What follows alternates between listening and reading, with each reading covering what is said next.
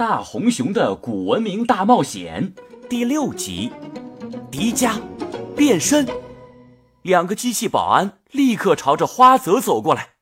忽然，花泽扑通一声跪在了卡乐咪面前。喵！你这是干嘛？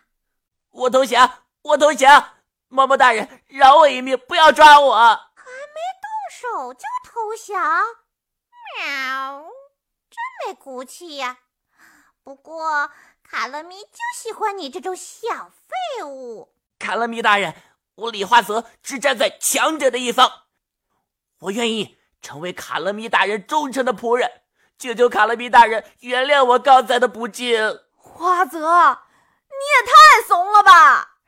喵！花泽少爷果然识大体，既然投降了，那就不抓你了。喵！机器保安。快把臭小孩迪迦带回实验室，提取他体内的火焰能量。呃，不行，我不能让你们做实验。我承诺大红熊一定要带他离开这里的。迪迦心中一阵着急，然而他的体内也随之产生了一股奇怪的力量，那股能量在体内乱窜，想要撑破身体喷薄而出。我怎么了？受啊！而那股力量逐渐占据了迪迦的整个身体，它在不断的膨胀、膨胀、膨胀。好热呀！我好像要爆炸了！只听“砰”的一声爆炸。刚才还围住迪迦的机器保安，竟然被一阵闪烁的红光震得飞向了四面八方。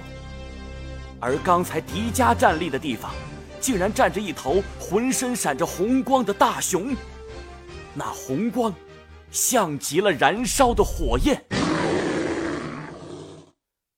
哎哎哎！火球怪兽，我投降，我投降，别打我！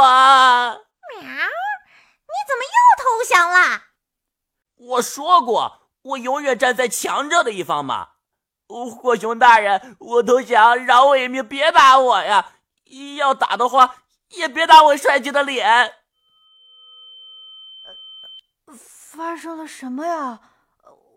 花泽，你干嘛给我下跪啊？什么火熊大人？迪迦此时感觉迷迷糊糊的，他觉得自己变得很高大。低头一看，自己身上竟然长了红色的毛，双手变成了巨大的熊掌，尤其是右手，竟然还戴着一件奇怪的手套。这手套好眼熟啊！这不是那个外星人的吗？迪迦往前迈了一步，却见到自己迈出来的竟然是一只红色的大脚。啊！这是怎么回事啊？他看着地上的花泽。花泽一脸恐惧，仿佛极其害怕他的靠近，而花泽一旁的卡乐咪此时也像是见到了一个恐怖的怪物。卡了个咪的！迪迦，你怎么变成红色外星人了？迪迦猛然意识到，原来他现在就是那个红色的大熊。啊！我变成大红熊了！迪迦。大红熊的声音似乎是从耳边响起。大红熊，你在哪儿？我怎么能听见你说话，却看不见你啊？因为你和我融为了一体。简单来说，就是你变成了我。啊！我变成了你？嗯，我也是第一次亲身经历这种场面。大概是火焰能量和你的身体融合了。让你的 DNA 发生了突变。呃，等等等等，说的这三个字母是什么意思啊？什么 DHCNBA 的？是 DNA。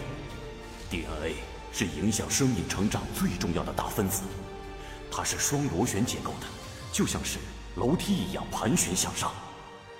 DNA 发生突变，就会改变身体的能力。哦。这不是很像刚才卡勒咪说的呃基因编辑吗？没错，迪迦，DNA 就是基因的一部分。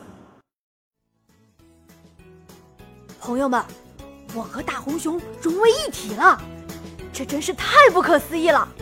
但是，大红熊说的 DNA 究竟是什么？和基因有什么关系？我还是很不理解。你能告诉我这究竟是怎么一回事吗？